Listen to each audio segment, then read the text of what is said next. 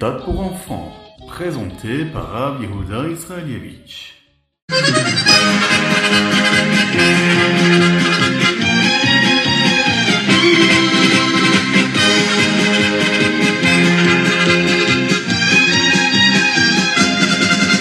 Hanouka est arrivé et devant la Hanoukia, nous allons lire ce soir le Hanerot Alelu. Nous allons le chanter ensemble avec joie.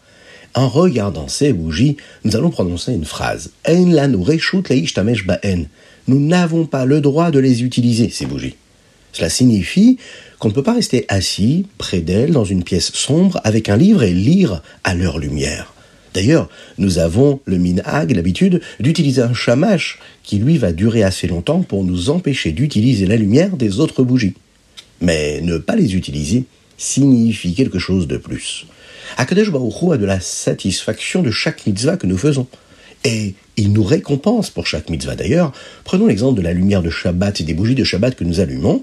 La bénédiction est que ça apporte la paix dans le foyer, le shalom bayit. Mais pendant cette fête de Hanouka, lorsque nous allumons les bougies de Hanouka, les chachamim, nos sages, nous disent attention, n'utilisez pas cette lumière pour nous apprendre quelque chose de magnifique.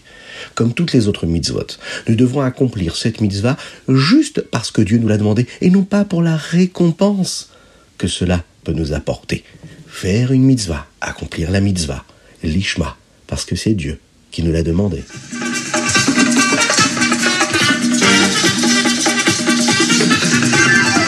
Aujourd'hui, nous sommes jeudi, le cinquième jour de la semaine, le 24 qui se lève, 5784 de la parachat Vayeshev, Eref Hanouka. Bezrat Hashem, nous allons commencer par le Chumash. Euh, Dans le Chumash d'aujourd'hui, nous en apprenons davantage sur la réussite que Yosef a eue dans la maison de Potiphar. Yosef a été vendu à une personne qui s'appelait Potiphar, qui travaillait pour Paro. Hachem va aider Yosef et il a d'ailleurs eu beaucoup de succès dans tout ce qu'il faisait. Potiphar, lui, servait des idoles et ne connaissait rien à Hachem, mais lorsqu'il a vu que Yosef mentionnait constamment le nom de Dieu, eh bien il a compris que Yosef avait du succès en raison de son attachement à Dieu. Potiphar était très heureux avec Yosef, et il va donc décider de le placer à la tête de toute sa maison. Une fois que Yosef était en charge de cette maison-là, Akadosh Baoru va le bénir abondamment dans tout ce qu'il entreprenait dans cette maison-là de Potiphar. Après quelques années de travail, Yosef a commencé à devenir un peu arrogant. Il a commencé à penser à son apparence, à ce qu'il mangeait et à la façon dont il se coiffait. Hachem n'était pas très content de ce comportement car son père Yaakov, pendant ce temps-là, était en train de pleurer sa disparition. Il passait son temps à faire des choses qui paraissaient futiles. Alors Akadosh Baruch va faire en sorte que Yosef apprenne une leçon et que si l'on essaye très fort de montrer aux autres à quel point on est beau, on fait attention à soi, on oublie l'essentiel, eh bien on peut aussi attirer l'attention de personnes que l'on ne veut pas attirer.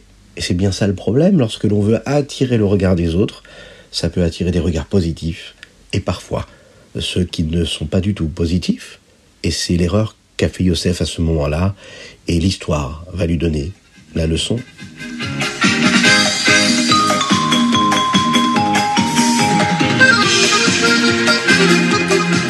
Nous passons au Teilim, mais juste avant, on n'oublie pas de mettre une petite pièce dans la Tzedaka, car grâce à la Tzedaka, Mashiach arrivera. Les Teilim que nous devons lire aujourd'hui sont du 113 au 118, du Kuf Yud Gimel au Kuf Yud Chet. Et on pense très très fort à nos frères en Eretz Israël, à tous ceux qui se trouvent en captivité, mais aussi à tous ces Chayalim qui sont au front et qui se battent pour Eretz Israël et pour sauver le Ham Israël, le peuple juif dans le monde entier. Dans le plus petit chapitre de tous les Teilim, c'est-à-dire le Kuf Yudzaïn, nous disons cette phrase-là Hallelu et Hashem kol goim. Quand le Mashiach viendra, toutes les nations vont louer Hashem.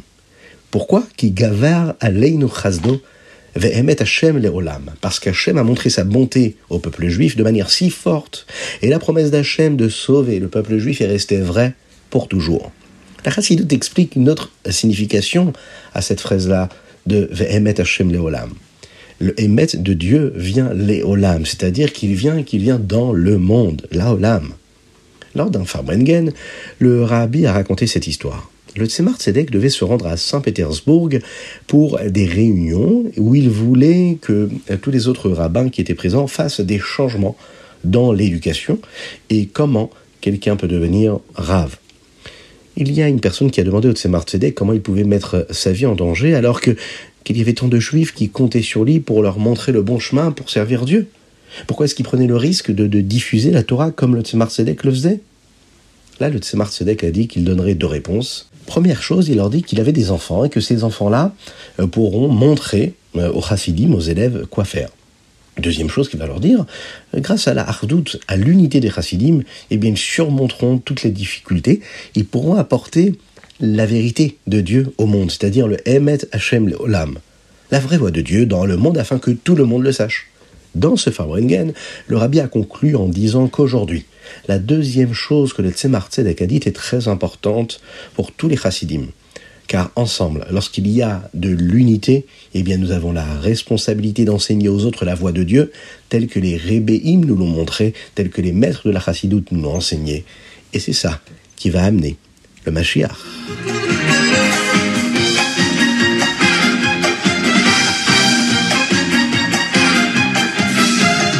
Et nous allons passer tout de suite au Tania du jour. Le Tania, aujourd'hui, nous sommes dans le Likouté Amarim, dans le Pérek Aleph, dans ce premier chapitre. Aujourd'hui et demain, Ezrat Hashem, nous apprendrons ce premier chapitre. Quand un bébé est encore dans le ventre de sa maman avant de naître, eh bien, la Gemara nous enseigne qu'il y a un ange qui lui enseigne toute la Torah et lui fait promettre qu'il sera un sadique et non un rachat quand il naîtra.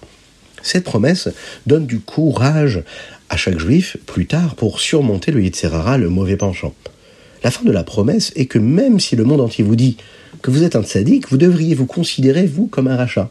Là, le rabbi Shimon Zalman pose la question, mais euh, si quelqu'un pense qu'il est un rachat, est-ce que ça ne risque pas de le rendre trop triste? Il va penser à ce qu'il y a de négatif en lui, il va se voir négativement, il sera triste. Et comment il pourra servir Dieu avec joie? On sait qu'un juif doit servir Dieu avec de la joie. Pour comprendre cela, le rabbi Zalman commence à nous expliquer ce qu'est un Benoni. Un Benoni. Le rabbi Zalman rassemble de nombreuses sources différentes dans la Gemara et le Zohar qui discutent de la signification du tzaddik, de ce qui est le Benoni et de ce qui est le rachat.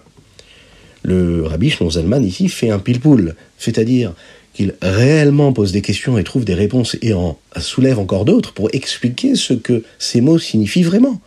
La première chose que nous voyons clairement, c'est qu'un Benoni est quelqu'un qui ne peut pas avoir péché. C'est-à-dire qu'il n'a jamais fait d'Avéra. Mais quelque chose d'aussi petit que manquer, par exemple, allez, une chance d'étudier la Torah. Avoir un peu de temps pour étudier la Torah et ne pas étudier, euh, même pas ce qui est enfreint par un Benoni. Parce que sinon, il serait déjà considéré comme un rachat. Dans les douze premiers chapitres le rabbi Shonzalman nous expliquera les différents niveaux du tzaddik, du rachat et du Benoni.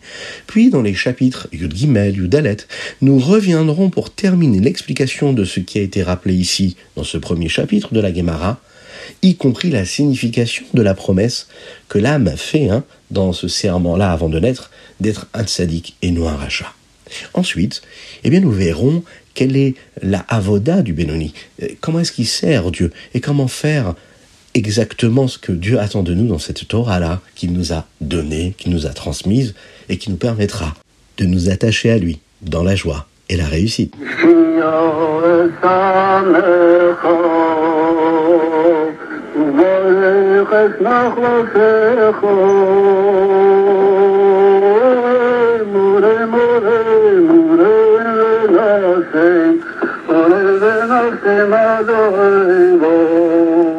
Et nous passons au Ayom aujourd'hui, Chav Dalet qui se lève.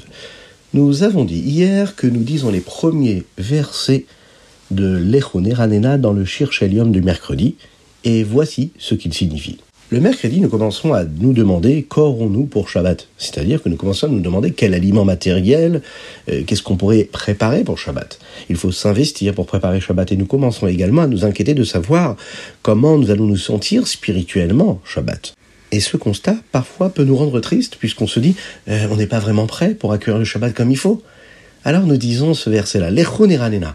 Venons tous ensemble, allons chanter, ayons de, de, de la joie, de la simra, ayons de la confiance en Dieu.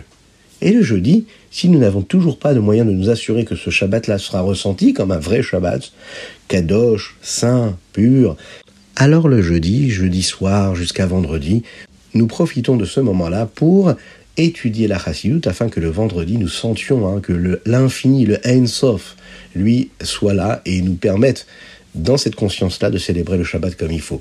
Un petit rappel, à Mincha, nous ne disons pas Tachanoun, car Bezrat Hashem ce soir, c'est Hanouka.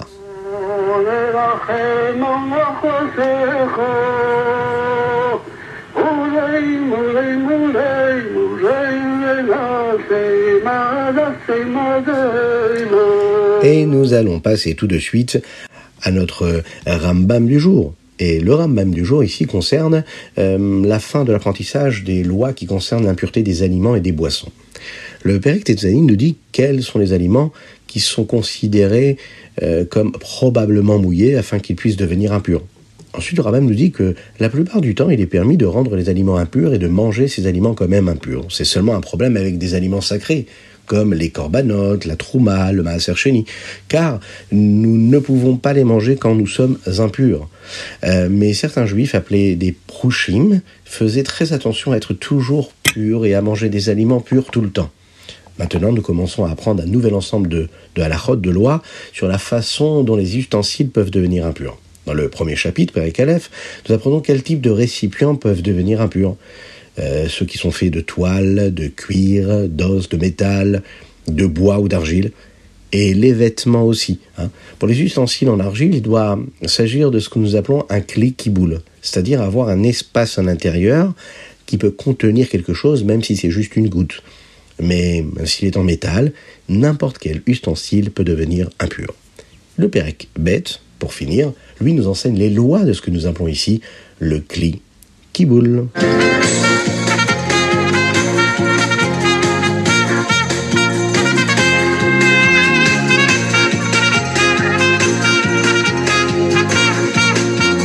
Et voilà, c'était le Rita du jour. J'espère que vous avez passé un bon moment. Je vous souhaite une excellente journée. Que Dieu vous bénisse, qu'il vous protège. Une excellente fête de Hanouka. Qu'Hachem nous envoie le Mashiach, nous qu'on puisse se retrouver au Beth Amikdash pour allumer la Hanoukia avec les Kohanim, avec les Lévim, avec tous nos êtres proches. Une belle pensée pour tous nos frères en Eretz Israël, qui nous envoie le Mashiach, qui puisse libérer tous les prisonniers dans la joie et la bonne santé, Bezrat Hashem. Covington.